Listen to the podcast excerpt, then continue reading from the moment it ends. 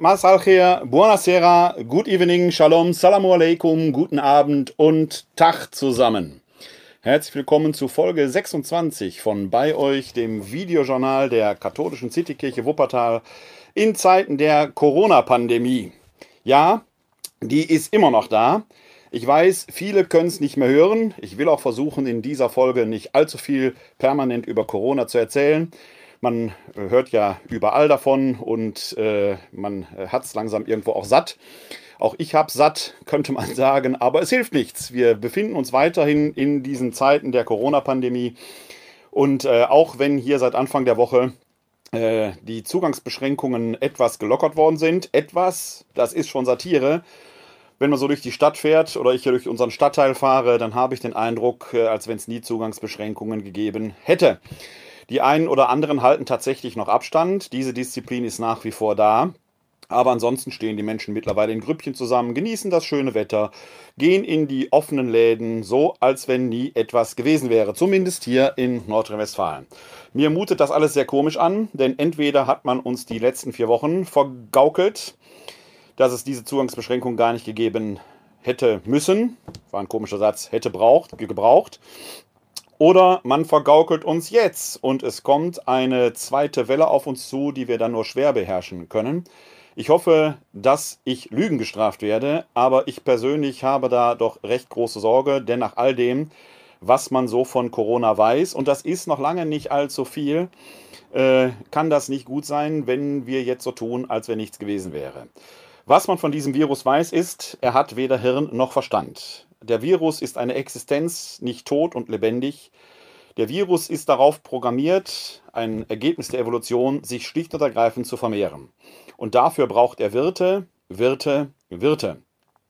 Jetzt tragen alle nett die Schutzmasken, da werde ich auch gleich nochmal drauf zu sprechen kommen stecken aber, weil man glaubt, man sei jetzt ja geschützt, die Köpfe eng zusammen. Das freut den Virus, vor allen Dingen, weil diese selbstgenähten kleinen Nichtse, diese niedlichen Gesichtsschmucke hier und da und überall Öffnungen haben. Ich glaube nicht, dass die wirklich dicht sind. Wenn man nach allen Seiten offen ist, kann man nicht ganz dicht sein. Und wenn man dann das einzig wirksame Mittel in diesen Zeiten, den Abstand, nicht hält, dann ist der Virus schneller unter der Maske, als man Amen sagen kann. Und deshalb befürchte ich, ich hoffe, dass ich Lügen gestraft werde, befürchte ich, dass das, was wir im Moment als Öffnung erleben, kein Exit ist, nicht das Licht am Ende des Tunnels, sondern das Licht eines entgegenkommenden Zuges. Wie gesagt, ich hoffe, dass ich mich da ungeheuer irre, dann werde ich in zwei Wochen hier mein Haupt neigen und sagen, ich habe geirrt, aber die Befürchtung steht wirklich, wirklich im Raum. Denn der Virus selber hält nichts von Mehrheitsentscheidungen, er hält nichts von Lust und Laune, die wir Menschen haben auf das schöne Wetter. Der Virus will sich nur vermehren. Er tut das nicht in böser Absicht, er hat keinen Willen. Aber das ist sein Programm.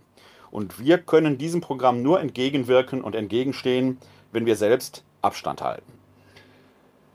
Unser Videojournal hier heißt bei euch, auch wenn die Zugänge mittlerweile äh, gelockert sind, man sich wieder etwas weiter draußen in der Öffentlichkeit bewegt. Ob gut oder schlecht, lassen wir jetzt mal dahingestellt sein. Wir bleiben weiterhin bei euch, denn äh, wir befinden uns weiter in diesen Zeiten der Pandemie und unser Motto lautet nach wie vor, ich bin bei euch alle Tage bis zum Ende der Welt, Matthäus 28, 20. Und nach wie vor könnt ihr uns, können Sie uns erreichen unter 0202 42969675. 0202 42969675 oder per E-Mail an bei-euch at katholische-citykirche-wuppertal.de. Dort könnt ihr uns erreichen. Wir stehen dort mit Rat und Tat äh, bereit, wenn es um seelsorgliche Problemlagen geht oder einfach darum, dass äh, ihr mal über Gott und die Welt reden wollt oder äh, wenn es um Anregungen für dieses Videojournal geht, thematischer Art. Wir haben in den letzten Folgen ja immer wieder solche Anregungen aufgegriffen. Doch diesmal, da werden wir gleich auch drauf zu sprechen kommen, wart ihr fleißig und habt uns Mails geschickt. Darauf werde ich gleich weiter eingehen. Bevor, vorher möchte ich allerdings noch darauf hinweisen, äh, auf unsere Homepage, die findet ihr im Netz unter www.kck42.de slash bei euch. Da findet ihr immer die letzten Folgen von bei euch, auch unseren Osterhit. Der entwickelt sich ganz gut. Die Zugriffszahlen Hoshana, Yeshua kann man sich da anhören. Und da findet ihr auch immer die entsprechenden Shownotes, die ihr nach den Folgen auch hier bei Facebook oben drüber, unten drunter oder in den verschiedenen Kanälen, die wir da bedienen, finden könnt. Also alles Wichtige, was es an Informationen gibt, findet ihr dann da in den entsprechenden Shownotes auch. Wie gesagt, auf www.kck42.de slash bei euch findet ihr die Kontaktdaten, wie ihr uns erreichen könnt. Ja, die Maske. Die Maske trägt jetzt äh, jeder auf und zwar zu allen passenden und unpassenden Gelegenheiten. Gute Masken, schlechte Masken, professionelle Masken, selbstgenähte Masken. Auch ich war mittlerweile, natürlich habe ich auch eine Maske unterwegs mit einer solchen Maske schon beim Einkaufen, auch wenn die Maskenpflicht noch nicht da ist. So sieht das aus. Äh, als ich mich da selbst fotografiert habe, habe ich das getan, weil mir ein Satz aus der Anfangszeit der Corona-Pandemie einfiel, als es um die physische Distanz ging und es dort immer heißt, der kürzeste Weg zwischen zwei Menschen ist ein Lächeln. Und da kann man natürlich hier auf dem Bild hervorragend sehen, wie so ein Lächeln die Menschen miteinander verbindet. Also auch dieser Satz hat sich mittlerweile als Utopie entpuppt, zumal viele, viele, die gehörlos oder ertaubt sind, mit diesen Masken tatsächlich ein echtes Problem haben, weil sie eben nicht mehr, wie sie es gewohnt sind, von den Lippen lesen können. Da gibt es mittlerweile eben auch entsprechende Überlegungen. In Spanien hat man zum Beispiel Masken entwickelt, die dann hier so ein Plastikteil haben, dass man die Lippen sehen kann. Die sind meines Wissens aber hier in Deutschland noch gar nicht erhältlich. Also auch da ist wieder eine Personengruppe betroffen, und zwar intensivst betroffen, äh, die man so ohne weiteres gar nicht im Blick hatte.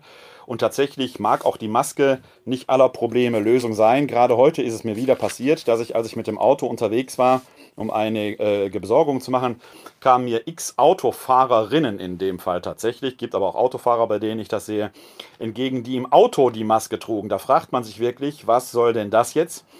Ähm, äh, wenn man im Auto eine Maske trägt, denn da befindet man sich ja in einem geschützten Raum.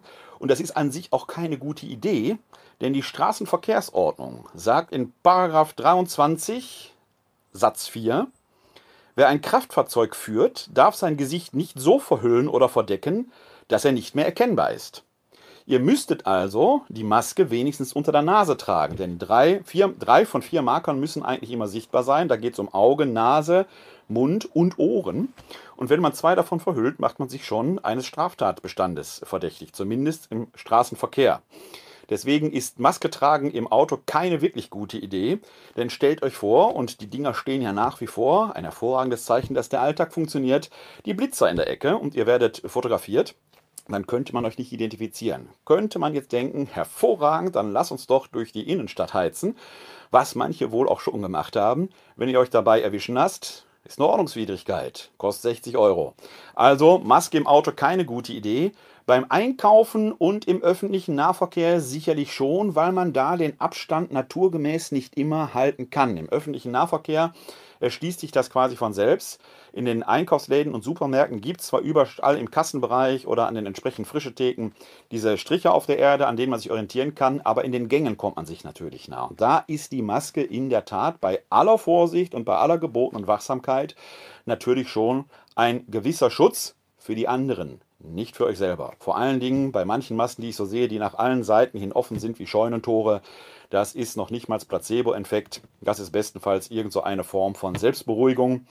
Bleibt also wachsam, denn die Zeiten der Corona-Pandemie sind nicht einfach vorbei, weil irgendwelche Ministerpräsidenten sagen, wir lockern jetzt mal die Maßnahmen. Das wird den Virus, wie gesagt, nicht beeindrucken.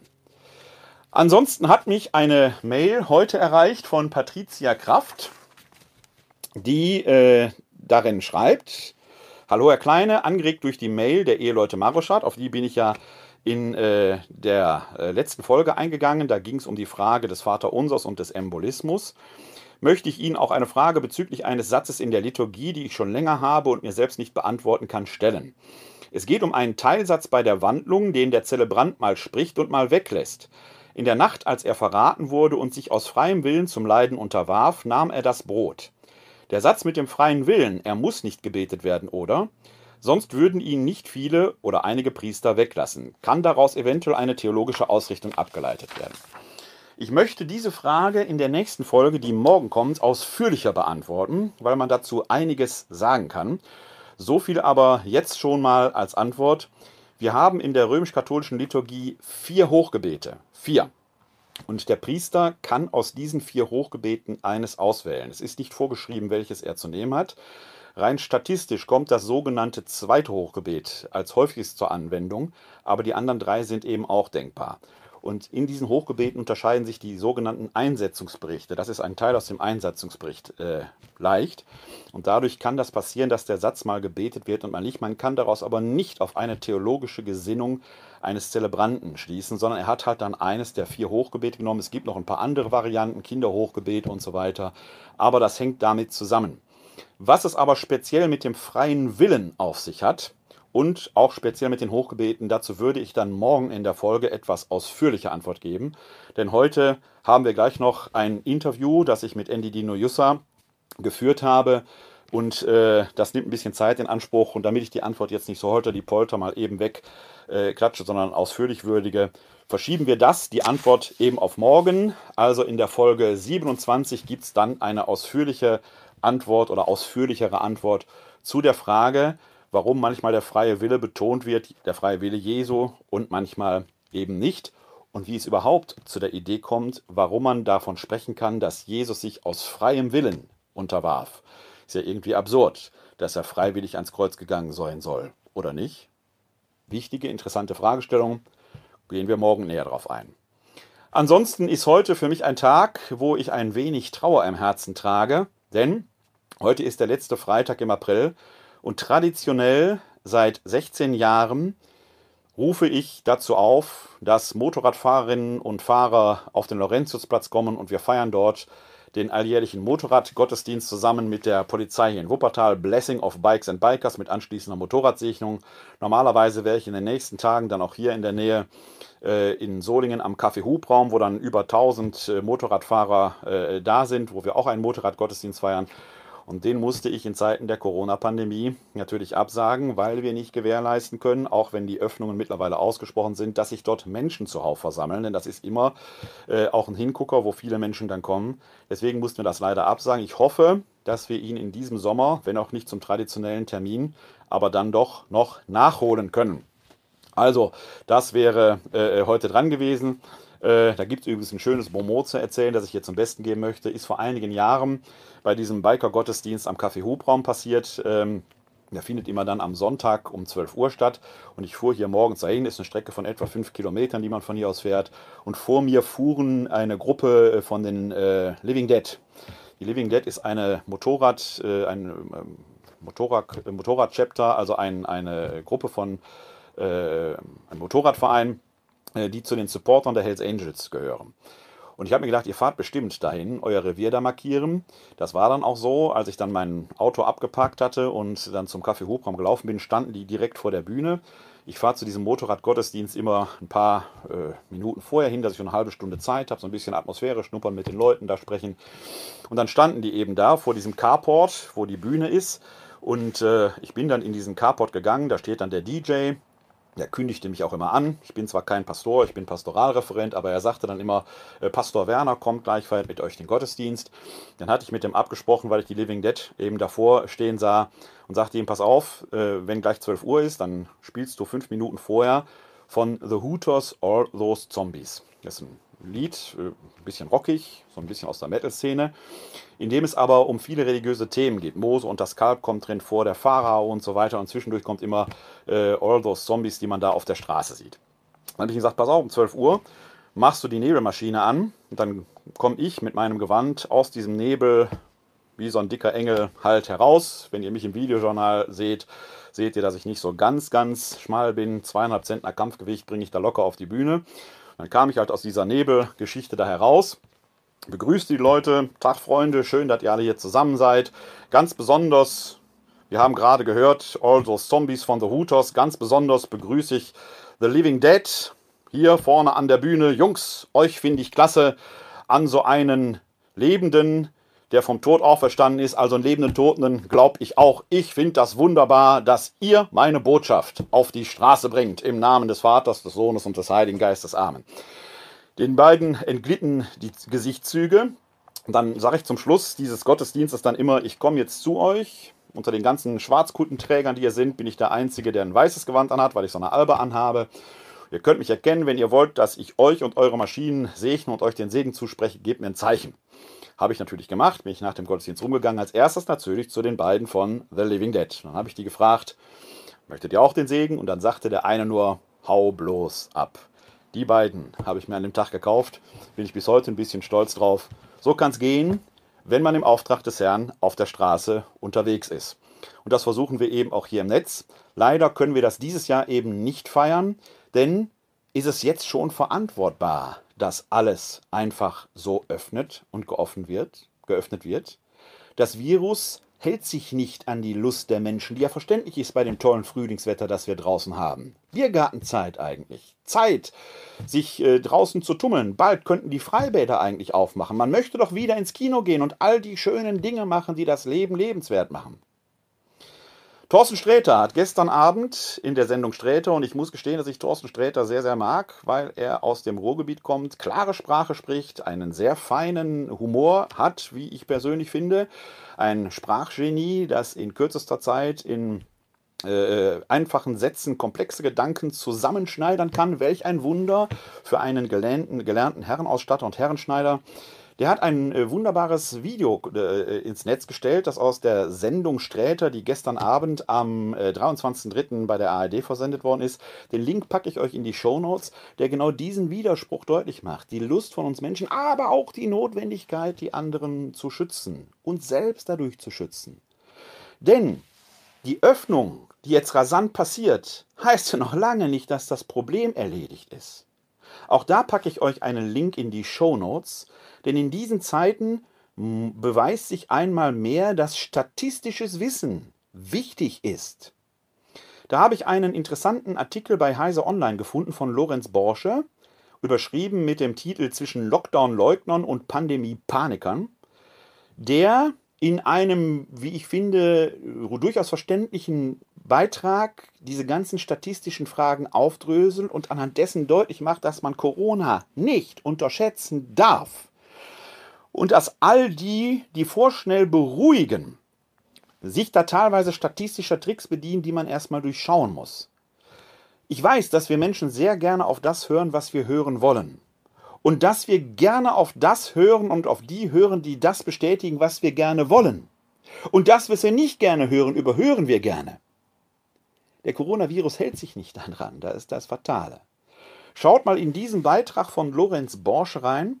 Der ist nicht so ganz kurz, aber sehr lesenswert, sehr erhellend, weil er deutlich macht, welche Gefahr in diesem Virus noch schlummert und wir sind da noch lange, noch lange nicht über den Berg. Wir hätten, wenn wir diese Lockdown-Geschichte noch zwei, drei Wochen durchgehalten hätten, die, Repräsent die äh, Reproduktionsquote vielleicht auf 0,5 sogar noch niedriger drücken können. Je niedriger, desto besser. Sie lag bei 0,7. Mit dem Ostereffekt ging sie schon wieder auf 0,9 rauf. Die schwankt natürlich täglich. Das heißt, man merkte, Ostern sind viele Leute rausgegangen. Da ging das direkt wieder rauf. Was die Öffnungszeiten jetzt für den Coronavirus, für das Coronavirus bedeuten, möchte ich mir noch gar nicht ausmalen. Wie gesagt, ich hoffe, dass ich dort Lügen gestraft werde. Ich hoffe das wirklich. Ich habe aber ein ganz, ganz ungutes Gefühl bei der Sache, dass uns die jetzige Öffnung eher zurückwirft. Also es wäre in meinen Augen sinnvoller gewesen, da etwas mit mehr Augenmaß vorzugehen. Das gilt im Übrigen auch für Gottesdienste. Denn hier in Nordrhein-Westfalen wird es ab dem 1. Mai wieder möglich sein, öffentliche Gottesdienste zu feiern. Das öffentlich heißt nicht, die Kirche ist auf, jeder kann rein, es wird Zugangsbeschränkungen geben. Ich selbst war an den Vorbereitungen eines solchen Systems mit beteiligt, hier für das Erzbistum Köln, dass da nur eine bestimmte Anzahl von Personen rein kann, die dann auch entsprechend kontrolliert werden. Eine Begründung ist ja immer der eucharistische Hunger der Menschen. Das war ein Stichwort. Natürlich rhetorisch, sehr valent. Hunger, Hunger, ich weiß nicht, ob all die, die vom eucharistischen Hunger so reden, wirklich wissen, was Hunger bedeutet. Was sie meinen, ist vielleicht eine gewisse Sehnsucht, die ich ja nachvollziehen kann. Aber Hunger, da sollte man doch wirklich mal dahin schauen, wo wirklich Hunger als lebensbedrohliche, existenzbedrohliche äh, äh, Eigenschaft äh, real existent ist. Wir sollten da auch verbal abrüsten, theologisch sowieso. Denn wir lesen im Matthäusevangelium in der Versuchungsgeschichte Jesu folgendes. Und zwar finden wir das in Matthäus Kapitel 3. Ich fange an ab Vers Kapitel 4. Ich fange an ab Vers 3 zu lesen. Da trat der Versucher an ihn heran und sagte, Wenn du Gottes Sohn bist, so befiehl, dass aus diesen Steinen Brot wird. Er aber antwortete, In der Schrift heißt es, der Mensch lebt nicht vom Brot allein, sondern von jedem Wort, das aus Gottes Mund kommt. Um nicht missverstanden zu werden, ich bin überzeugter Katholik. Ich weiß um den Wert der Eucharistie. Und natürlich bekenne ich mich dazu, dass die Eucharistie Quelle, Mitte und Höhepunkt des christlichen Lebens ist. Das ist auch nicht die Frage. Aber vergesst bitte dabei nicht, dass der Glaube aus dem Hören kommt und dass Gott in seinem Wort präsent ist. Ich habe es hier mehrfach gesagt. Und hier aus dem Munde Jesu heißt es, dass der Mensch nicht vom Brot allein lebt. Hört auf mit dieser Rede vom eucharistischen Hunger, sondern von jedem Wort, das aus Gottes Mund kommt. Vergesst das nicht. Vielleicht ist jetzt die Zeit, wo wir den Wert des Wortes Gottes viel stärker in den Vordergrund rücken müssen.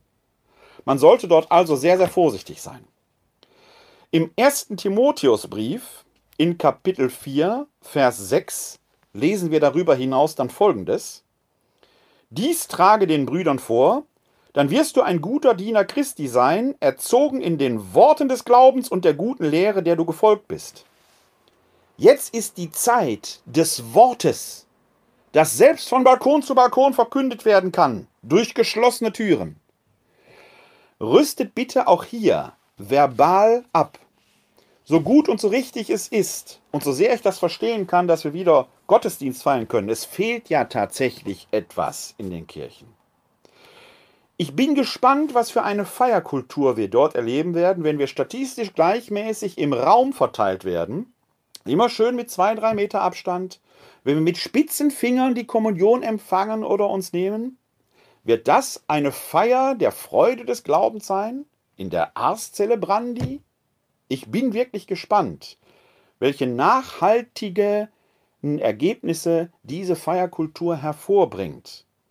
Es ist für uns alle ein großes Experimentierfeld, aber eben auch ein Lernfeld, wo wir auch als Kirche vielleicht begreifen müssen, das Brot ist wichtig, das Wort genauso. Also, wenn wir von Hunger reden, sollten wir und Sehnsucht meinen, und die Sehnsucht kann ich verstehen, sollten wir hier vielleicht auch Sehnsucht reden, um all die, die wirklichen Hunger und wirkliche Not leiden, nicht zu beschämen. Auch das ist eine Form von frommem Zynismus.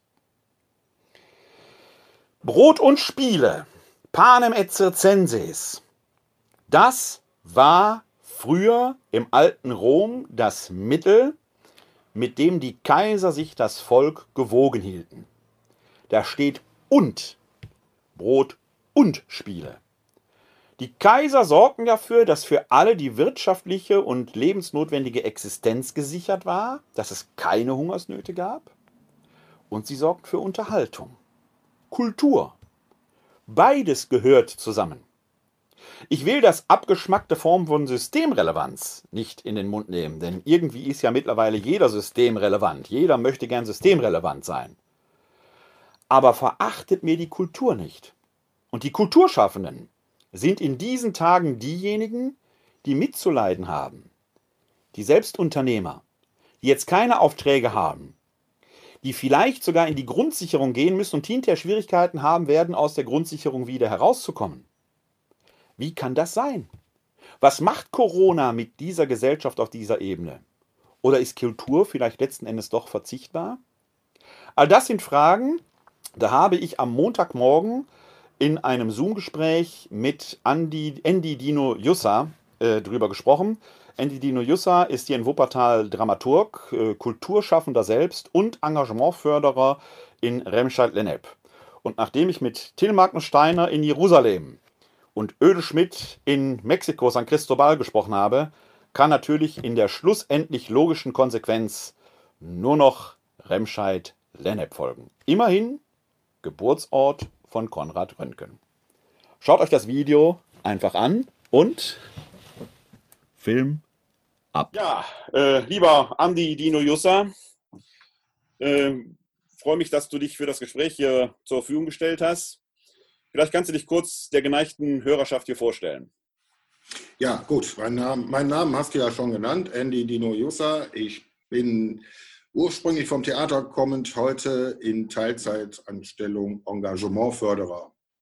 Das ist ein neues Berufsbild im Erzbistum Köln und ähm, ich darf wirken im Seelsorgebereich St. Bonaventura und Heiligkreuz. Das ist in Remscheid-Lennep und Remscheid-Lüttinghausen.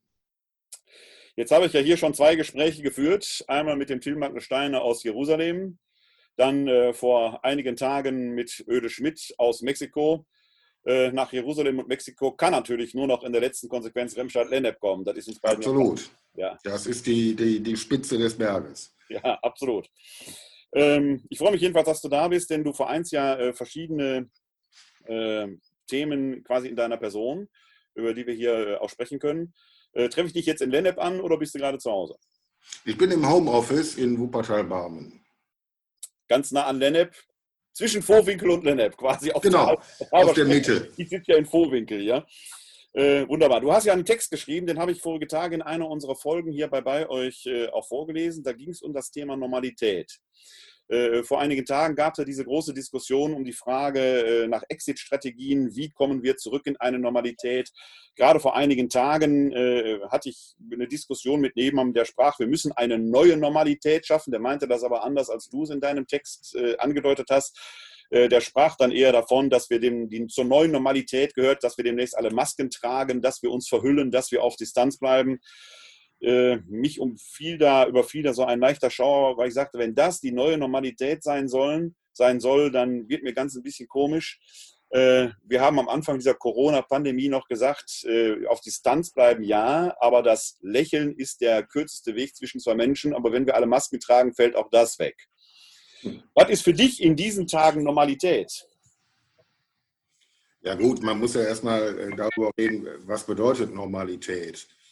Ähm, in diesen Tagen ist es natürlich normal, weil es die Norm zur Norm geworden ist, dass wir auf Distanz bleiben, zumindest physisch, ähm, dass wir uns ja draußen immer weniger anlächeln können, weil wir an immer mehr Orten Masken tragen sollen, müssen, dürfen. Ähm, aber die Rückkehr, die Rückkehr zur Normalität, da stellt sich ja die Frage, wohin zurück und was war die Normalität? Das, was wir jetzt erleben, ähm, zumindest zu großen Teilen, da, da sehen wir ja aller Formen der Solidarität. Also es bilden sich Hilfsnetzwerke. Ich selber bin auch ähm, Mitgründer eines solchen in Remscheid. Ähm, man sieht, wie Nachbarn sich helfen. Ähm, das war ja vorher nicht die Normalität. Im Gegenteil. Also vorher war ja eigentlich die Normalität, du musst hier durch dieses System kommen, du musst deinen Vorteil suchen und wenn das gut funktioniert, dann kannst du ja mal schauen, ob du dich um deinen Nachbarn noch kümmerst. Aber eigentlich musst du erst mal gucken, dass du deine Schäfchen ins Trockene bringst. Das ist ja jetzt leicht überspitzt äh, die Normalität, in der wir im globalisierten Kapitalismus leben. Und wenn wir genau dahin wieder zurück wollen, wir sind ja noch nicht mal wirklich davon weg, aber wenn, wenn das wieder in seiner vollen Blüte auferstehen soll, nach, einer, nach einem Ende der Pandemie, dann ist das in meinen Augen kein erstrebenswertes Ziel. Das wäre die Rückkehr oder zurück zu einer Normalität, die sich so eingeschlichen hat in den letzten Monaten und Jahren, äh, die die Menschen eigentlich auseinandergebracht hat, die ja auch ganz eigene Blüten hervorgebracht hat, wie Hate Speech im Internet und so weiter und so weiter. Äh, die Kräfte an den äh, extremen Rändern der Gesellschaft sind erstarkt. Man merkt ja jetzt auch da, wie zumindest in Umfragen diese Tendenz sich gerade umkehrt. Die Frage ist, wie dauerhaft und wie nachhaltig ist diese Umkehr. Für dich wäre also, ähm, also ich bin immer weit davon entfernt, diese Corona-Krise jetzt als Chance zu bezeichnen. Das finde ich ist, ist, zynisch all denen gegenüber, die jetzt schwer erkrankt sind, die möglicherweise äh, an diesem Virus und mit diesem Virus auch sterben. Äh, aber wir könnten aus dieser Krise lernend hervorgehen, was den gesellschaftlichen Zusammenhalt angeht. Das sehe ich auch so. Also ich finde, man kann es als Chance bezeichnen. Ich gebe dir recht, es wirkt im ersten Moment ein bisschen zynisch, aber das ist vielleicht das, was an Möglichkeitsraum darin steckt in dieser Pandemie. Dass wir, wir müssen ja anhalten. Ja? Also die, die, die Geschäfte haben zu gut. Seit heute machen einige wieder auf. Ähm, die Wirtschaft stockt, viele Großbetriebe haben den Betrieb eingestellt. Also ich meine, wann, wenn nicht jetzt, wo wir so innehalten müssen, ja, vorher heißt es immer, lass uns doch mal innehalten und so, macht dann aber auch keiner, nur vielleicht jeder für sich mal. Aber jetzt gab es oder gibt es eine Zeit, wo, wo fast alle innehalten müssen. Und wann, wenn nicht jetzt, denkt man mal darüber nach, ob wir auf einem guten Weg sind. Also ich finde, aus der Sicht betrachtet, ist es schon eine Chance. Also wäre der Lockdown so eine Art Break, so eine Art Reset-Knopf, den die Gesellschaft für sich drücken könnte, um nochmal, ja, neu starten wird schwierig sein, ganz neu starten, aber danach manche Dinge zu überdenken. Es passiert ja auch in der Wirtschaft letzten Endes. Ich las gerade heute noch einen Beitrag dazu, äh, gestern Abend in der Zeit, glaube ich, äh, wo es darum ging, auch mal diese ganzen betriebswirtschaftlichen Effizienzfragen, ne, dieses Just-in-Time-Liefern, wo man jetzt im Moment merkt, man macht sich total abhängig von solchen Lieferprozessen. Äh, äh, es gibt keine Lagerhaltung mehr. Plötzlich entsteht ein Mangel bei Pfennigsprodukten wie bei Gesichtsmasken und ähnlichem. Man sagt, die Frage ist, ob diese reine Effizienzsteigerung nur auf Effizienz denken, was den Menschen letzten Endes nur noch zu einem Produkt oder zu einer Ware werden lässt, kann nicht der Weisheit letzter Schluss sein. Da müssten wir eigentlich für unsere Gesellschaft einen globalen Lernprozess starten. Absolut. Also auch da muss eigentlich, müssen Konsequenzen aus diesen Erfahrungen kommen, finde ich. Ich weiß nur nicht, wie leicht das oder wie schwierig das ist umzusetzen. Ähm, du siehst es ja auch an, an den, äh, am Gesundheitssystem. Ja? Wie viele Institutionen und, und äh, Studien haben uns erzählt, wir müssen die, die äh, Krankenhausbetten abbauen. Ja? Dinge, das muss effizient sein. Ja? Ein Krankenhaus muss sich heute wirtschaftlich tragen. Nicht nur das, es muss eine bestimmte Renditeforderung erfüllen. Ja, das geht ja bis zu 15 Prozent hoch. Das ist ja ein Wahnsinn. Jetzt sehen wir, wohin das führt. Wenn dann so ein Fall eintritt, dann, dann fehlen einfach die Betten, dann fehlt das Personal, dann fehlen die Möglichkeiten. Äh, und da sind wir natürlich bei einer Diskussion, ähm, ja, wie viel freie Marktwirtschaft, wie viel Kapitalismus und wie viele staatliche Lenkung darf sein. Und dann bist du in einer politischen Nummer. Äh, gut, Herr Lindner ist gerade ein bisschen ruhiger zum Glück, aber so einer wird dann wieder lauter werden. Ist ja, ja klar.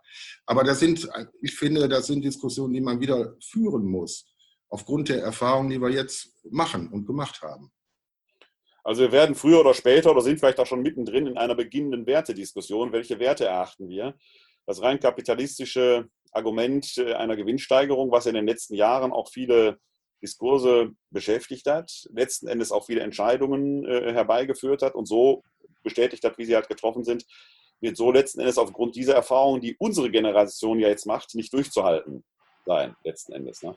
Das ist ja so ein bisschen so, wenn man so in die Vergangenheit schaut, jede Generation hat irgendwo ihre Krise durchleben müssen, um von da aus neu beginnen zu können. Wir sind ja in der Generation oder leben ja in der Generation, die keine Kriege erlebt hat. Wir sind ja in sehr friedvollen Zeiten groß geworden. Das ist wahrscheinlich jetzt unsere Krise, aus der wir lernen müssen. Äh, man kann aber davon ausgehen, dass in drei, vier Generationen wird auch das vergessen sein. Das heißt, es werden immer so Wellenbewegungen sein. Aber das wird wahrscheinlich der Lerneffekt sein, den wir zu leisten haben in dieser Welt. Ja, gut. Ähm, da ist die Frage, wie optimistisch ist man an so einer Stelle. Ne? Heiner Müller hat ja mal gesagt, äh, Optimismus ist nur ein Mangel an Informationen. Ähm, ob das, du hast jetzt gerade gesagt, ob, äh, drei, vier Generationen, ob das in drei, vier Generationen wieder vergessen ist, äh, das wäre ja schon eine tolle Nummer. Also ähm, ich kann mir auch vorstellen, dass das in drei, vier Monaten vergessen ist, wenn die Sache mal rum ist ähm, ne, ich will jetzt nicht defetistisch sein. Ich habe ja in meinem Text auch geschrieben, ähm, ja, das ist alles so ein bisschen unwahrscheinlich und, und wirkt unmöglich, dass sich da grundsätzlich was ändert. Aber naja, wenn wir aus der Christensicht äh, argumentieren, ne, wir glauben ja an das Unglaubliche. Ähm, und wenn wir an, an nichts mehr glauben und nichts mehr für möglich halten, was haben wir dann noch? Ich komme auf die drei, vier Generationen übrigens deshalb, man sagt, man, man kann im Prinzip als heute Lebender in der Regel die Erfahrung der Großeltern noch anzapfen und damit deren lebendige Erinnerung. Und da bin ich bei meinen drei Generationen. Ich beobachte das, um das ein bisschen deutlich zu machen. Du könntest natürlich recht haben, dass wir in drei, vier Monaten schon alles vergessen haben. Da will ich gar nicht abstreiten.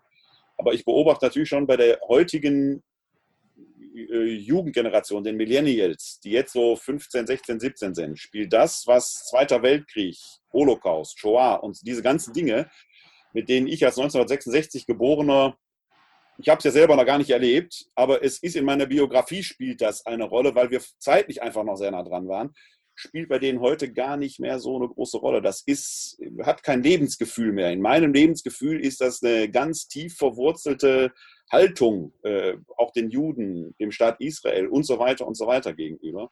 Und deswegen kommen wir auf diese drei, vier Generationen. Das kollektive Gedächtnis schwindet dann irgendwann.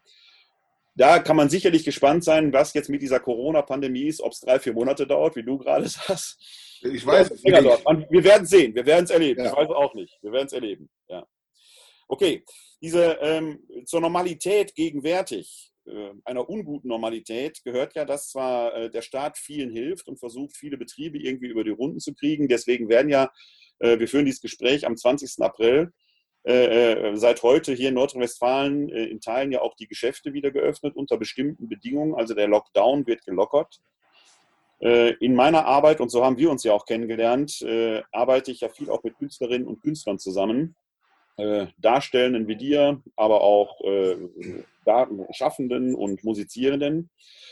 Da sind ja viele, die nicht in Festanstellung sind. Und äh, du selbst hast ja jetzt da, äh, zumindest in Teilzeit, diesen Job in der Engagementförderung, aber du kennst natürlich viele aus der Szene, äh, wo Veranstaltungen auf unbestimmte Zeit erstmal abgesagt sind, wo wirklich prekäre Situationen entstehen. Kannst du da was zu erzählen aus deinem Kreis, aus deinem Kenntniskreis, wie sich die Situation darstellt, was müsste da getan werden? Ja, das ist natürlich wirklich äh, ganz schön hart, was da äh, gerade passiert. Du hast recht, ich habe das Glück, ich habe noch diese Teilzeitstelle als Engagementförderer. Äh, die andere Hälfte des Einkommens ist natürlich auch bei mir völlig weg. Aber ich bin immer noch privilegiert, weil ich habe immer noch was Festes. Ähm, ich kenne viele, bei denen das nicht so ist. Ähm, und da sind ja einige Instrumente aufgesetzt worden von Bund und Land äh, und Kommune, aber die sind alle, die, die greifen nicht. Ähm, fangen wir ganz unten an. Es gab so einen Fördertopf, so einen Sondertopf, wo Künstler 2000 Euro, bis zu 2000 Euro bekommen konnten, beantragen konnten. Sie mussten halt nur nachweisen, dass sie in dieser gerade laufenden Zeit äh, Aufträge, Buchungen hatten, die jetzt wegbrechen und mit wie viel Gage die verbunden waren. Äh, ein Beispiel, ein mit mir befreundeter Maler, den du auch kennst, der äh, hat das, ich glaube, sechs Tage nach Verkündigung dieses Topfes beantragt und da war er schon leer. Also dieser Topf ist schon, der ist ruckzuck leer gewesen. Ich, ich habe mich da nicht drum gekümmert, äh, rauszukriegen, wie viel da drin war, aber es kann nicht allzu viel gewesen sein. Na gut. Ähm, dann gibt es Maßnahmen des Bundes, ähm, Soforthilfepakete, die greifen überhaupt nicht, äh, weil die auf die laufenden Betriebskosten begrenzt sind. Ähm, und das ist nach aktuellem Steuerrecht, trifft das für freischaffende Künstler nicht zu. Die, die Maßnahmen der Landesregierung sind auch eigenartig, zumal es in unserem föderalen Flickenteppich in jedem Bundesland andere Maßnahmen gibt. Ähm, also da gibt es unglaublich viele Probleme. Die, Ideen waren schön und nett, aber sie funktionieren in der Praxis nicht. Am Ende bedeutet das, dass die Kulturschaffenden äh, Grundsicherung beantragen müssen. Das wird auch geraten vom Land. Aber wenn du einmal in diesem System drin bist, dann kommst du da kaum wieder raus als, als Kulturschaffender, weil ähm, du hast bestimmte Hochzeiten in, in deinem Kalenderjahr und da, wo du viele Aufträge hast, viele Auftritte äh, oder Schreibaufträge oder sonst was hast, da sparst du auch. Für die Monate, von denen du erfahrungsgemäß weißt, da passiert nicht viel, da werde ich nicht viele Einnahmen haben. Das kannst du ja nicht mehr. Wenn, wenn du in der Grundsicherung bist, kannst du, kannst du keine, äh, keine Rücklagen mehr bilden. Also das alles funktioniert nicht. Es gibt ein Positionspapier der Initiative Kulturschaffender in Deutschland. Das kann man online finden. Da ist das alles sehr gut aufgeschlüsselt, auch mit Argumenten und Gesetzesmaßnahmen, die nicht greifen. In Wuppertal gibt es jetzt noch einen neuen Topf. Der ist aus der Initiative der Kulturschaffenden selber entstanden. Äh, darüber erfährt man alles auf www.eintopfwuppertal.de, Eintopf Wuppertal als ein Wort. Da geht es auch um, um Soforthilfen, die recht unbürokratisch dann laufen sollen. Äh, und da dürfen nicht nur Künstler Anträge stellen, sondern auch äh, Leute, die in dem ganzen Kulturbereich arbeiten, also Veranstalter oder Veranstaltungstechniker und ähnliches. Ähm, dieser Topf finanziert sich natürlich auch durch Spenden, unter anderem. Im Moment ist im Gespräch, dass der neue, der kommende von der Heid-Preis in diesen Topf geht und nicht an eine Person vergeben wird. Aber das sind natürlich ähm, ja, lokal halbwegs wirksame Maßnahmen. Im Großen und Ganzen fällt die Kultur hinten rüber. Jetzt sind das ja so Maßnahmen und Initiativen, die entstehen quasi von unten, ja. so Solidaritätsbewegung heraus. Ja. Was müsste deiner Meinung nach passieren? Denn ich sage, die im, im, Einzelhandel und bei Restaurants, äh, die konnten ja da auch entsprechende Fördermaßnahmen beantragen. Ob es die retten wird, äh, ist mal eine andere Frage wenn ich das richtig mitbekommen habe, sagt der nordrhein-westfälische Ministerpräsident Armin Laschet, er wird nicht alle retten können, oder das Land, nicht er, sowieso ja nicht persönlich, aber das Land wird nicht alle retten können. Äh, die Frage ist natürlich auch da, weil wir vorhin über Normalität sprachen, was wird das zukünftig für eine Normalität dann sein? Wir haben ja vorhin über Solidarität und über Aufbruch gesprochen wenn jetzt natürlich auf diese Weise Fakten geschaffen werden, die in prekäre Situationen hineinführen äh, äh, werden, dann wird Solidarität nochmal ganz anders angefragt werden. Und ob die dann so leistbar ist und von den Menschen geleistet werden wird, ist ja, der Mensch ist halt, wie er ist. Ne? Äh, was müsste deiner Meinung nach gerade mit Blick auf Künstlerinnen und Künstler jetzt passieren, um äh, eine solche Krise nach der Krise abzuwenden?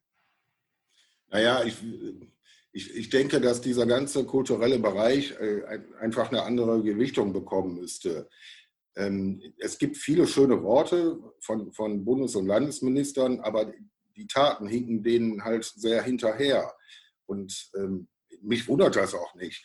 Also es ist halt wichtiger, ähm, systemrelevante Bereiche finanziell zu stützen. Ne? Also das sind dann ökonomische Betriebe. Das ist ja völlig klar, so läuft das hier.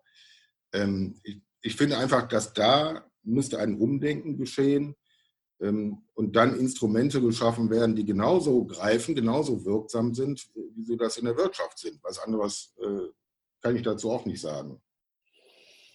Ähm, du sagst gerade die systemrelevanten Betriebe ich kriege da immer bei dem Wort Systemrelevanz mittlerweile so einen Nackenkräuser. Was nicht ja, ich habe es extra genannt. Ich ja, ich, ich, weiß, also ich, ich, du kennst mich ja. ja. Äh, was nicht alles mittlerweile Systemrelevanz ist. Ich frage mich da immer, was ist das System, über das alle sprechen? Das wüsste ich gerne. Was ist das für ein System? Und ähm, ich sag mal, äh, so als Kirchenmensch äh, höre ich natürlich auch, wir sind eigentlich auch systemrelevant. Heute, am 20.04. steht in der WZ ein großer Bericht, ein größerer Bericht, den ich wirklich gut finde, weil er den Finger in die Wunde legt und sagt, viele Leute vermissen die Kirche gar nicht. Dieser alte Spruch, Not lehrt beten, funktioniert so eigentlich nicht mehr. Also die selbst äh, erworbene Systemrelevanz oder selbstbehauptete Systemrelevanz der Kirche, da kann man schon mal ein großes Fragezeichen hintermachen. Ähm, ich habe mir gerade aufgeschrieben, panem et circenses, dieses alte römische Wort, mit dem die Kaiser sich das Volk äh, gewogen gehalten haben. Panem, okay, das sind vielleicht die Firmen, die für Ernährung, Verkehr, Infrastruktur und so weiter zuständig sind, könnte man unter Panem schreiben. Aber die Circenses, die gehören ja dazu, letzten Endes. Und da wärst du am Ball und äh, die Künstlerinnen und Künstler. Also sind die nicht doch irgendwie systemrelevant? Muss man da nicht genau lernen, um das Wort einfach nochmal zu bedienen, so komisch ich das ja finde? Aus der Sicht betrachtet sind sie natürlich systemrelevant, wobei, ähm, ja, ja, ja, ich gebe dir teilweise recht. Also äh, man kann natürlich sagen, ja Moment, aber die Kunst will ja nicht äh, das System stützen, also ähm, will ja eigentlich kritisch dem System gegenüber sein, ja? will ja Zustände unter die Lupe nehmen und in Frage stellen und irritieren. Ähm, aber man kann genauso gut argumentieren, äh, politisches Kabarett zum Beispiel, ja, das kritisiert äh, die Politik, das äh, kritisiert ganz konkret Politiker und Politikerinnen. Ähm, aber das ist ja auch irgendwie so eine, so eine Abfuhrstelle. Ja? Also alle Leute, die ein bisschen anders denken, schauen sich dann früher Dieter Hildebrand, heute weiß ich nicht wen, äh, an ähm, und haben dann das gute Gefühl, so, genau, jetzt haben wir den Leuten mal gesagt, was wir von denen halten. Ja, dem Kanzler, der Kanzlerin, dem Minister, der Ministerin und so weiter. Und dann geht man schön nach Hause und trinkt seinen guten Rotwein. Ähm, also, das ist auch nur eine Triebabfuhr eigentlich. Insofern würde ich dir an der Stelle recht geben. Das ist dann äh, der zweite Teil deines Wortes, Panem et Censis. Ähm, aber eine, eine, eine Kunst, die, die was will, die würde da nicht reinpassen. Also die wäre nicht systemrelevant. Sie wäre insofern relevant, als dass sie auf eine Verbesserung des Systems drängen könnte, dass sie dazu beitragen könnte, dass man Dinge in Frage stellt und nochmal neu denkt. Aus der Sicht betrachtet, finde ich, kann man systemrelevant sagen, ja, weil, weil Kunst ein Motor ist, ein System zu erneuern, zu verändern. Aber das ist ja leider nicht gemeint. Ja. Wortsystemrelevant. Ich, äh, wäre ja gerade schon, äh, wäre ja fast schon ein Oxymoron, ein ins äh, ein übersteigertes Paradox quasi, die Kunst dann ja. als, äh, also in der Systemkritik systemstabilisierend und relevant zu sein. Das ist ja schon genau. was Spezielles. Ich glaube, ich ja. werde Künstler, das gefällt mir. ja, aber das, das ist so ein Grad, das ist ein Ritt auf der Rasierklinge und wenn man das ernst nimmt und da auch was will, ja, dann, dann ist man immer in, in, in Gefahr, auf die eine Seite zu kippen. Ja. Okay. Gut, äh, äh, du hast jetzt vorhin schon gesagt, äh, zu einem Teil bist du von dieser äh, Krise, was das angeht, nicht ganz so existenziell betroffen. Eine Hälfte deines Einkommens fällt weg, hattest du gesagt, klar. Aber du hast ja noch dieses zweite Standbein der Engagementförderung. Das ist ja ein relativ neuer Beruf in der Kirche, der sich, äh, zumindest hier im Erzbistum Köln, äh, ich weiß gar nicht, ist der noch in der Erprobungsphase oder ist die mittlerweile abgeschlossen? So ähm, sie wird gerade abgeschlossen. Aber sie soll weitergeführt werden, wie ich gehört habe. Ja? Vielleicht ja. kannst du ein bisschen was aus diesem doch recht neuen Berufszweig erzählen. Was ist so deine Aufgabe als Engagementförderer? Naja, wenn man äh, als Engagementförderer anfängt, dann äh, wird genau diese Frage nicht beantwortet. Also was ist deine Aufgabe? Was musst du da machen? Alle, die, wir sind 60 im Bistum und alle, die wir da angefangen haben, haben nicht gewusst, äh, was ist unsere Aufgabe. Das hat sich im Laufe der Zeit, ich bin jetzt seit zweieinhalb Jahren dabei, natürlich verändert. Also wir haben selber dafür gesorgt, dass dieses Berufsbild ein Profil bekommt. Das ist ein, ein Work in Progress, so würde ich das bezeichnen. Ähm, dabei zeigt sich aber auch, dass das alle 60 anders machen. Ja, es gibt zwar so ein paar verbindende Elemente, aber jeder füllt es und jede füllt es so aus, wie er oder sie es am besten kann und für richtig hält. Ähm, es gibt dieses äh, großartige Wort, das wirst du auch kennen, der Charismenorientierung. Ja, dann nicken. Ist so, ähnlich wie, so ähnlich wie Systemrelevanz. Löst, Doch, des, des, löst ähnliche Assoziationen bei mir aus. Genau, deswegen fällt es mir auch ein. Aber das ist natürlich ein zentrales Wort. Ähm, also auch die Engagementförderer sollen schauen, dass sie neue ehrenamtlich Engagierte gewinnen für die Gemeinden, aber nicht für Aufgaben, wo Personal fehlt, also für also Katecheten oder Lektoren oder sowas, sondern gucken, was sind die Talente, die Gaben dieser Menschen und wo würden die sich gerne und lustvoll einbringen, mit, mit welchen Aufgaben und welchen Möglichkeiten. Ja, das ist grob gesagt Charismenorientierung.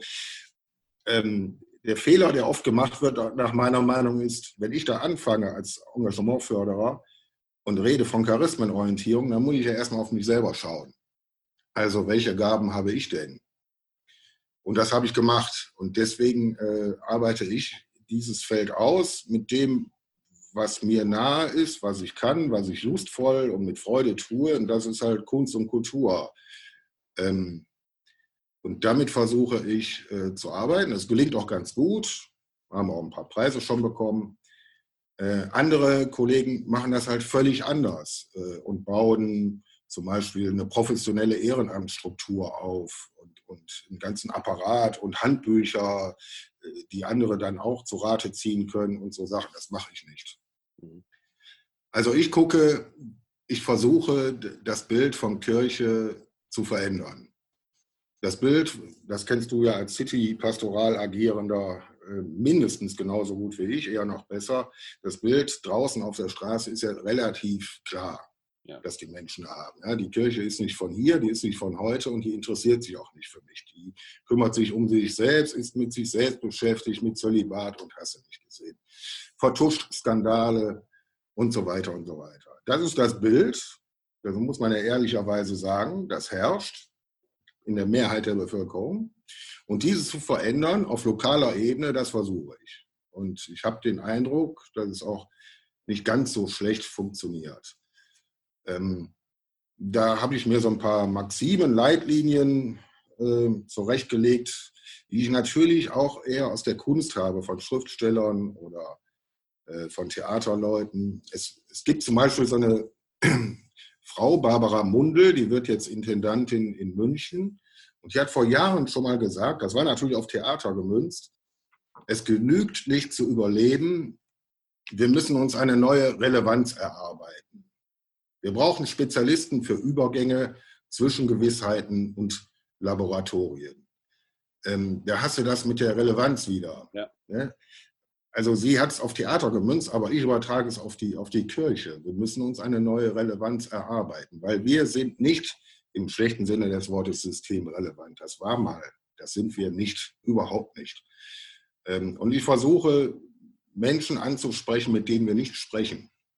Das ist ähnlich wie bei dir, äh, eines meiner Haupt, meiner Hauptgänge, ja, also raus, raus aus der Kirche, raus aus dem Lotsenpunkt, den ich auch betreibe in Lennep, äh, und ich gehe genauso wie du auf die Straße, nur mit, mit anderen äh, Techniken und Varianten und suche das Gespräch mit denen, mit denen wir nicht sprechen. Das ist in meinen Augen, glaube ich, ein ganz großer Teil. Man muss ja in meinem Fall, ich mache diesen Job hier in Wuppertal seit 16 Jahren mittlerweile. Man kann ja schon nicht mehr von Zukunft sprechen. 16 Jahre ist ja auch schon eine ganze Menge Vergangenheit. Aber äh, ich erlebe genau, und ich kann das alles bestätigen, was du gesagt hast, genau das, dass ähm, man, also ich werde natürlich auch dezidiert als Kirchenmensch wahrgenommen und ich will das gar nicht verstecken. Ganz im Gegenteil. Steht ja mir überall drauf, katholische Citykirche Wuppertal. Ja, ja. Aber es passiert etwas, äh, was, glaube ich, in deiner Tätigkeit und bei manchen deiner Kollegen eben auch passiert. Ähm, da komme ich gleich noch drauf zu sprechen wir müssen, glaube ich, als Kirche lernen, dass unabhängig von irgendeinem Stand, ob geweiht oder ungeweiht, ist nicht wichtig. Es ist die Persönlichkeit, die da für die Botschaft und für ihre Botschaft auch einsteht. Und wenn diese Persönlichkeit glaubwürdig und authentisch ist, dann kommt man einen Schritt voran. Wenn das nicht stimmt, dann kommt man noch keinen Schritt voran, dann kann man es entsprechend vergessen. Ja? Oder ich sage mal, weil du das, das gerade. Das meinte ich, ja. Genau. Wenn, wenn wir uns schon an sowas wie Charismen Orientierung orientieren, dann müssen wir bei uns gucken. Ja, das ist das eine. Bei Charismenorientierung, deswegen kriege ich da, ich will jetzt hier nicht so einen langen Vortrag darüber halten, dazu habe ich äh, auch einiges schon geschrieben. Für diejenigen, die die Sendung hier häufiger gucken, ich packe es nachher in die Show Notes, da packe ich mal meinen Artikel dazu rein. Das ist so ein, so ein Unwort, mit dem man alles und nichts rechtfertigen kann. Vor allen Dingen kann man mit Charismenorientierung auch rechtfertigen, jeder tut das, wo er gerade Spaß hat. Nicht unbedingt das, was er kann, wo er Spaß hat. Und das führt in meiner Wahrnehmung oft dazu, dass viele, viele auch im pastoralen Dienst, ihr Hobby mal zum Beruf gemacht haben, weil sie denken, sie könnten das gut. Die haben ihr Hobby zum Beruf gemacht, betreiben ihren Beruf aber jetzt wie ein Hobby und das ist schlecht. das, das, das, funktioniert dann irgendwann nicht, weil äh, dann die Professionalität fehlt. Ich habe ja deine Arbeit äh, auch schon live und in Farbe unterstützen dürfen. Ihr habt ja damals in Lennep in St. Bonaventura die Kirche komplett leer geräumt, wo der Raum alleine an das Gefühl kam. Bei einer Veranstaltung durfte ich mitwirken, sehr beeindruckend. Auch wie die Menschen in Lennep davon angesprochen waren, darauf reagierten. Und da geht keiner, keiner ist aus dieser Kirche herausgegangen und nimmt nichts mit für den Alltag. Da wird man noch Tage später drüber gesprochen haben. Und da sind genau solche, solche Dinge, die passieren müssen, wenn wir es schaffen, dass aus dem Kirchenraum das war jetzt kein Gottesdienst im eigentlichen Sinn, aber doch irgendwie ein Gottesdienst. Das war eine außergewöhnliche Aktion. Ähm, wenn der Alltag davon beeinflusst wird, dann haben wir unser Ziel erreicht. Wenn das eben nicht nebeneinander steht, Kirche neben dem Alltag, sondern wenn der Alltag letzten Endes der Spielfeld des Glaubens wird, so sage ich mal, dann hätten wir ein Ziel erreicht. Ich habe das damals bei euch da erlebt, sehr beeindruckend und ich glaube, dass das da gelungen ist. Ja, das ist gelungen. Wir haben diese Kirchenräumung, sage ich jetzt mal, und Neunutzung, die haben wir dieses Jahr nochmal wiederholt, äh, zwei Wochen im Januar.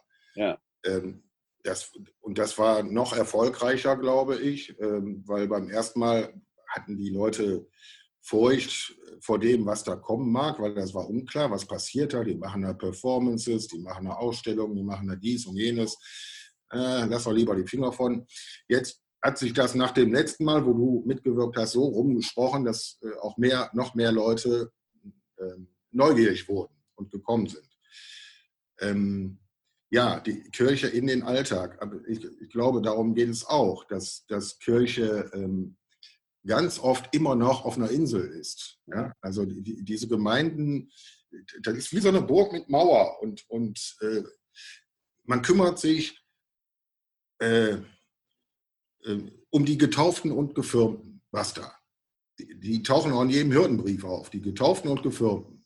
Aber die vielen, vielen anderen, was ist denn mit denen? Sind die, sind die nicht relevant, systemrelevant? Sind die für uns nicht interessant? Sind die, haben die keine Potenziale?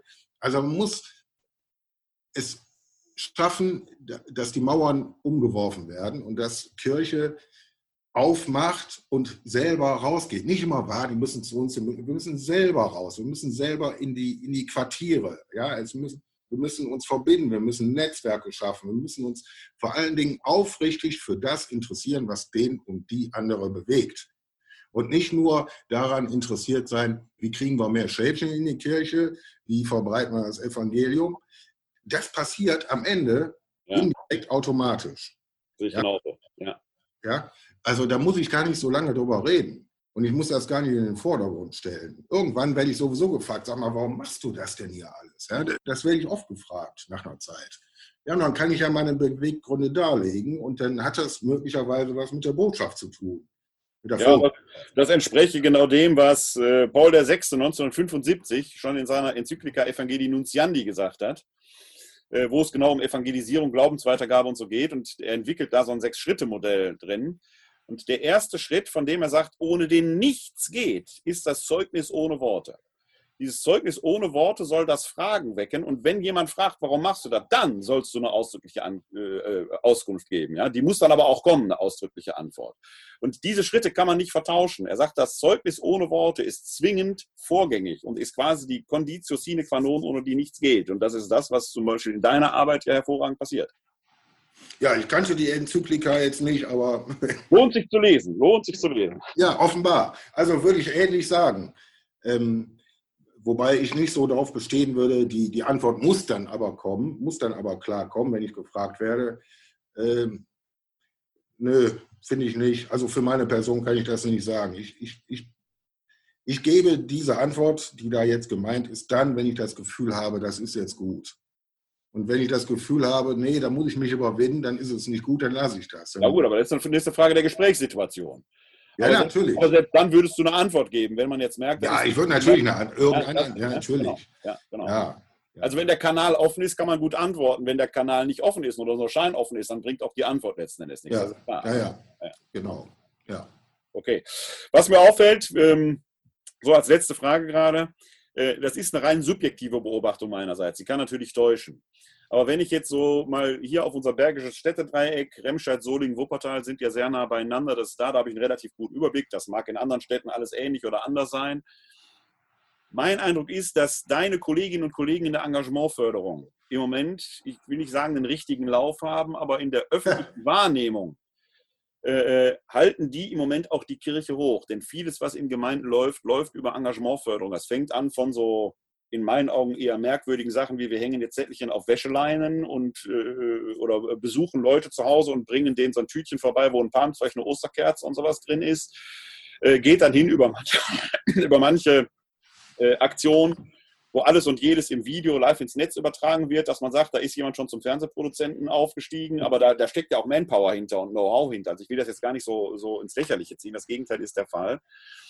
Äh, während ich sage, in meinem Berufsstand der äh, pastorale Dienst, geweiht wie ungeweiht. Äh, das mag total täuschen und die Kollegen mögen mich dann auch bitte entsprechend sagen, das ist alles ganz anders, äh, nehme ich dann so hin. Aber mein subjektiver Eindruck ist, die stehen da vergleichsweise ratlos davor. Könntest du das bestätigen oder wie ist deine Wahrnehmung da? Ja, ich glaube, das kann man nicht pauschal so sagen, aber es stimmt, es äh, ist schon so, dass die äh, Gemeinden, die eine Stelle haben, ähm, also einen Engagementförderer haben, äh, dass da deutlich mehr passiert, dass da ähm, ein produktiverer Umgang mit der Situation herrscht. Das ist so. Äh, also das bewährt sich an so einer Stelle, dieses Instrumentarium. Ähm, und da gibt es auch sehr viele unterschiedliche Ideen. Also die, Engagementförderer sind, egal wie sie eigentlich arbeiten, aber sie sind schon im Denken vernetzt. Ja, und die gucken, äh, wer ist hier im Quartier, im Viertel, im Stadtteil aktiv. Ja, mit wem können wir zusammen? Das, war, das ist in Kirchen nicht üblich. Und die Engagementförderer haben das im Kopf, die tun das. Und deswegen ähm, ist das, was ich vorhin ja auch erwähnte, diese Vernetzung, die wichtige, das ist auf dem Vormarsch da, wo Engagementförderer arbeiten. Das stimmt. Also könnte auch das, äh, weil wir sprachen ja vorhin davon, es ist, die Probephase läuft jetzt aus, die Erprobungsphase, soll weitergemacht werden. Wir haben äh, ja begonnen, mal mit, über das Thema Normalität zu sprechen. Wenn also ein solcher Arbeitsansatz mit all dem, was du gerade auch äh, erzählt hast, was ja über das oft gedacht kirchliche weit hinausgeht, sich so zu vernetzen in die Gesellschaft hinein, wenn das zur neuen Normalität der Kirche gehören würde, wäre auch da das, was wir jetzt erleben, anders für einen neuen Aufbruch.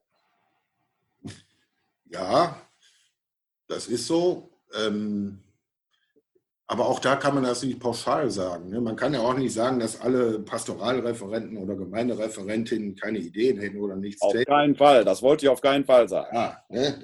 Du bist ja eh ausgenommen. Nein. Ja, das wollte ich jetzt nicht hören. Ich wollte keine Kaptation ja. bitte Nein. Ja. Aber das ist schon, äh, ich finde, dieses, äh, dieses Projekt Engagementförderung ist schon ein Motor äh, für das Bistum, in dem ja manches ganz anders läuft. Aber an der Stelle finde ich, da geht was nach vorne und da, da kommen neue Ideen, da kommen neue Systeme. Äh, das tut, ich glaube, das tut dem Bistum gut. Also es gibt eine Zukunft. Besser können wir unser Gespräch äh, hier nicht beschließen. Ich danke dir, dass du bereit warst, äh, diese etwas über eine halbe Stunde mit mir zu verbringen. Und ich werde es in den nächsten Tagen in den, ins Videojournal einbauen. Vielen Dank dir, Andy. Ich hoffe, wir sehen uns bald wieder live und in Farbe. Das hoffe ich auch. Ich danke dir auch sehr. Bis bald. Bis bald. Ja, soweit das Interview mit äh, Andy Dino Jussa. Vielen Dank dafür. Ich fand es sehr bemerkenswert interessant, weil es auch nochmal äh, ganz andere äh, Aspekte mit in den Blick nimmt, gerade auch was den Bereich der Kulturschaffenden äh, angeht. War auch wieder ein längeres Gespräch. Diese Folge wird also auch wieder ein bisschen länger werden. Wir werden sicherlich da weiter im Gespräch bleiben. Alle äh, angeschnittenen Themen, die in diesem Video vorkommen, ob das Eintopf Wuppertal war, das Positionspapier, äh, der Initiative Kulturschaffender in Deutschland zum Thema Charismenorientierung oder überhaupt den Text, den Andy Dino Jussa zum Thema Normalität geschrieben hat, werde ich entsprechend in den Show Notes verlinken. Es lohnt sich auf jeden Fall da reinzugucken. Auch ein Top Wuppertal ist äh, allein interessant. Schaut mal auf die Plattform stew.one. Das ist eine äh, Initiative Kulturschaffender hier aus Wuppertal. Stew.one, Stew geschrieben S-T-E-W die dort täglich aus dem Möcker Bahnhof hier in Wuppertal senden. Ich war da auch schon mal live im Gespräch dazu geschaltet, die auch diese Initiative entsprechend unterstützen. Äh, das heißt, die Kulturschaffenden sind weiter schaffend tätig und müssen in diesen Zeiten sicherlich auch gucken, wie sie überleben und solidarisieren sich da gegenseitig. Also, es lohnt sich da auf jeden Fall hineinzuschauen. Alle wichtigen Informationen später in den Show Notes. Klickt euch da mal durch. Wir kommen damit zum Schluss der heutigen Folge und natürlich nicht ohne einen Blick auf den Text des Tages geworfen zu haben. Wir sind ja am Freitag in der zweiten Osterwoche und da hören wir aus dem Johannesevangelium das sechste Kapitel, die Verse 1 bis 15. Aus dem heiligen Evangelium nach Johannes. Ehre sei dir, o Herr. In jener Zeit ging Jesus an das andere Ufer des Sees von Galiläa, der auch See von Tiberias heißt. Eine große Menschenmenge folgte ihm, weil sie die Zeichen sahen, die er an den Kranken tat. Jesus stieg auf den Berg und setzte sich dort mit seinen Jüngern nieder. Das Pascha, das Fest der Juden, war nahe. Als Jesus aufblickte und sah, dass so viele Menschen zu ihm kamen, fragte er Philippus, wo sollen wir Brot kaufen, damit diese Leute zu essen haben? Das sagte er aber nur, um ihn auf die Probe zu stellen, denn er selbst wusste, was er tun wollte. Philippus antwortete ihm, Brot für 200 Denare reicht nicht aus, wenn jeder von ihnen auch nur ein kleines Stück bekommen soll. Einer seiner Jünger, Andreas, der Bruder des Simon Petrus, sagte zu ihm, Hier ist ein kleiner Junge, der hat fünf Gerstenbrote und zwei Fische. Doch was ist das für so viele? Jesus sagte, Lasst die Leute sich setzen. Es gab dort nämlich viel Gras. Da setzten sie sich, es waren etwa 5000 Männer.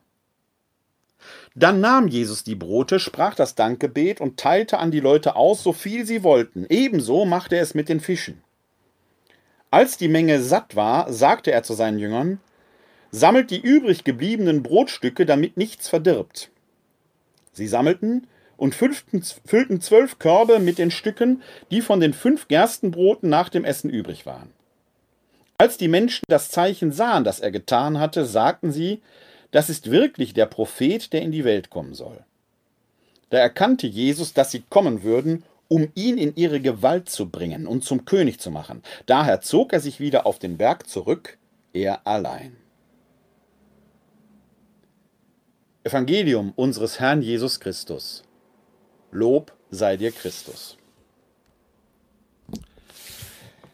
Ja, bekannte Geschichte möchte man meinen. Ist eine bekannte Geschichte. Die Speisung der 5000. Auch hier handelt es sich um eine Erzählung, die mit hoher Wahrscheinlichkeit einen historischen Kern aufbewahrt. Wie komme ich dazu? Weil wir manchmal in den Evangelien solche Begebenheiten haben, die werden in allen Evangelien erzählt, manchmal sogar in vier Evangelien fünfmal. Das ist zum Beispiel bei der Blindenheilung so, der Heilung des oder der Blinden vor Jericho. Und es ist auch bei dieser Erzählung der Speisung der 5000, manchmal sind es 4000, auf jeden Fall einer großen Menge Menschen, die wird fünfmal in vier Evangelien erzählt. Das deutet darauf hin, dass hier tatsächlich ein wahrer Kern ist. Es geht dabei gar nicht so um die Zahl, waren es jetzt 4 oder 5000 oder nur 3 oder vielleicht sogar 6000.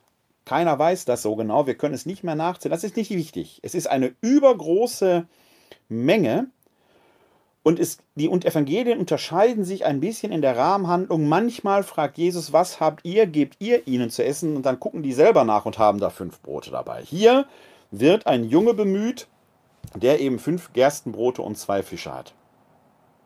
Wo also das Brot herkommt, scheint nicht wichtig zu sein. Es geht um die vergleichbar geringe Menge. Was sind fünf Brote für 5000? Fünf Brote für die zwölf plus Jesus wäre ja schon wenig gewesen, wenn man sich so an so ein klassisches Fladenbrot denkt. Es wird hier im Johannesevangelium von einem Zeichen geredet. Das Zeichen besteht darin, dass alle satt werden. Aber wie kann man sich das vorstellen? Kann das sein, dass da fünf Brote so geteilt werden? Bemerkenswert ist, dass der Text selber die eigentliche Brotvermehrung gar nicht berichtet. Da wird nicht beschrieben, wie das vonstatten geht. Es wird nur gesagt, dass alle satt waren. Hier in diesem Text taucht also diese Bemerkung eigentlich gar nicht auf, denn da heißt es nur, als die Menge satt war, sagte er zu seinen Jüngern, sammelt die übrig gebliebenen Stücke, damit nichts verdirbt. Johannes berichtet im Unterschied zu den Synoptikern auch selbst nichts von dem Vorgang und den weiteren Anweisungen, die Jesus gibt. Außer dem Hinweis, es gab dort nämlich viel Gras. Merkwürdiger Hinweis. Was hat denn das damit zu tun? Dass da viel Gras war. Was soll das? Was ist das für eine Bemerkung? Ist die wichtig? Ja, sie ist wichtig. Weil nämlich in dieser Situation wenn an den synoptischen Evangelium ein wichtiger Hinweis folgt, dass Jesus nämlich anordnet, die Menschen sollen sich in Gruppen zu 30 oder 50 zusammensetzen. Ins Gras. Nicht auf den heißen Wüstenboden, nicht in den Sand, sondern ins Gras. Es entsteht dadurch eine Situation, die wir heute als Picknick bezeichnen würden. Und es entsteht noch etwas, das steht in den synoptischen Evangelien, tritt das stärker in den Vordergrund. Eine Menge von 5000 ist eine gesichtslose Masse. Gruppen von 30, 40, 50, da hat man ein Gegenüber. Der andere wird plötzlich zur Person. Er wird als solcher auch wahrgenommen. Und jetzt macht Jesus etwas, gerade in synoptischen Evangelien, und das scheint hier noch tiefer hindurch, weil Jesus eigentlich selber gar nichts hat. Er nimmt ja dort einem Jungen etwas weg, möchte man sagen. Das wird ja ins Dramatische übersteigert. Jesus gibt nicht etwas, was ihm selbst gehört, sondern da ist ein Junge, dessen Brote werden genommen. Das ist in den synoptischen Evangelien ein bisschen anders. Da fordert Jesus seine Jünger auf, gebt ihr ihnen zu essen. Also das, was selbst im eigenen Besitz ist. Jesus gibt also alles, was er hat. Er hält nichts zurück. Und man mag annehmen, dass das prototypisch auf die anderen wirkt. Die 5000, die jetzt in Gruppen dort im Gras zusammensitzen, mögen selbst nachgeguckt haben, was haben wir denn dabei? Und sie fangen an, miteinander zu teilen. Das mag kein Wunder sein, wie man es sich so landläufig vorstellt, aber ein Zeichen. In der Zeichenhandlung liegt der Impuls, es Jesus gleich zu tun. Und dann kann man sich gut vorstellen, wie dann plötzlich viel übrig bleibt. Und zwar so viel, viel mehr, als man ursprünglich gegeben hat. Da ist Zins und Zinseszins drauf gewesen, weil man alles gegeben hat, nichts zurückgehalten hat. In den synoptischen Evangelien findet man dazu noch übrigens einen Hinweis.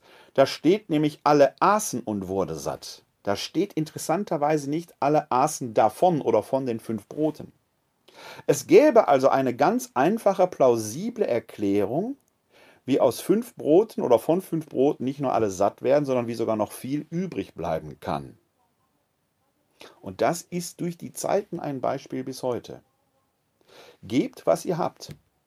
Das gebt ganz und ohne Hintergedanken. Werdet dadurch zum Beispiel, zum Beispiel für die Menschen, dass sie euch nachahmen, so wie ihr Jesus nachahmt. Das ist der Auftrag der Kirche. In Brot und im Wort. Und auch im Spiel. Im Leben sowieso. Merkwürdig dann der Schluss des Evangeliums, als Jesus erkannte, dass man ihn in, seine, in die Gewalt bringen wollte, um ihn zum König zu machen. Man kann Jesus offenkundig auch misshandeln, indem man ihn zu stark festhalten will, für seine eigenen Dinge verzwecken will, für das eigene brauchen will. Merkwürdig, dass gerade vom heiligen Pfarrer vom Aas, der immer so zum Vorbild dargestellt wird, gesagt wird, wie mächtig ist der Priester, dass Gott auf sein Wort gehorcht und ins Brot hineinspringt. Ist das nicht genau das, Gott in seine Gewalt bringen? Es ist Zeit des Aufbruchs, Zeit des Umdenkens, Zeit des Neulernens, dass Gott nicht nur im Brot allein da ist, da auch, sondern vor allen Dingen in seinem Wort. Und Gottes Gedanken, so heißt es im Propheten Jesaja, sind nicht immer die Gedanken der Menschen. Und seine Worte sind nicht immer die Worte, die wir gerne hören wollen. Sein Wort lässt er niederregnen über Gerechte und Ungerechte. Und wir sollten dabei die Sprinkleranlage sein. Unvermischt, unverfälscht. In diesem Sinne sage ich mal auf jeden Fall bis morgen. Dann werden wir uns mal mit der Frage, die Patricia Kraft äh, mir gestellt hat, etwas näher beschäftigen. Was hat es denn mit dem freien Willen zu tun? Er klingt ja hier schon am Ende dieses Evangeliums an wenn man Jesus in seine Gewalt bringen will, entzieht er sich. Da ist er weg. Sollte man also vorsichtig sein. Da schauen wir morgen etwas näher drauf. Jetzt aber möchte ich diese Folge mit einem österlichen Gesang beschließen, der auf Friedrich Spee zurückgeht. Friedrich Spee hat ihn verfasst, äh, noch im, im 30-jährigen Krieg, möchte man sagen. Und setzt damit ein Zeichen gegen die Qualen in seiner Zeit. Ein Ostergesang in kriegerischen Zeiten. Die ganze Welt, Herr Jesu Christ. Die ganze Welt, Herr Jesu Christ, Halleluja, Halleluja, in deiner Urständ fröhlich ist, Halleluja, Halleluja das himmlisch Herr im Himmel singt, Halleluja, Halleluja, die Christenheit auf Erden klingt, Halleluja, Halleluja. Jetzt grünet, was nur grünen kann. Halleluja, Halleluja. Die Bäume fangen zu blühen, fangen an. Halleluja, Halleluja. Es singen jetzt die Vögel all, Halleluja, Halleluja. Jetzt singt und klingt die Nachtigall, Halleluja, Halleluja. Der Sonnenschein kommt jetzt herein, Halleluja, Halleluja, und gibt der Welt einen neuen Schein, Halleluja, Halleluja. Die ganze Welt, Herr Jesu Christ, Halleluja, Halleluja, in deiner Urständ fröhlich ist, Halleluja, Halleluja.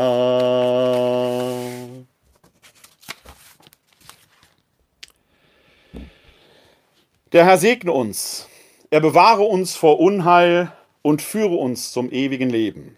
Das gewähre uns der dreieine Gott, der Vater, der Sohn und der Heilige Geist. Amen. Hosanna, Jeshua, hilf doch, Gott hilft, Halleluja. Heute ist nicht alle Tage, ich komme wieder, keine Frage, nämlich morgen schon. Bleiben Sie bis dahin gesund und helfen Sie anderen, gesund zu bleiben. Glück auf!